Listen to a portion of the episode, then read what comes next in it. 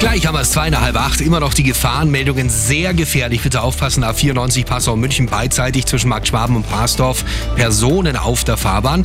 Und nochmal A94 München Passau beidseitig Vorsicht zwischen Dorfen und Schwindeck. Drei Personen an der Standspur unterwegs. Dann haben wir noch eine Gefahr von der A96 Lindau in Richtung München. Da ist ein Fahrzeug kaputt gegangen. Das steht in der Ausfahrt Oberpfaffenhofen. Es geht auf die A95 Garmisch-Partenkirchen in Richtung München. Da hat es gekracht zwischen Wolfratshausen und Raststätte Höhenrhein Ost.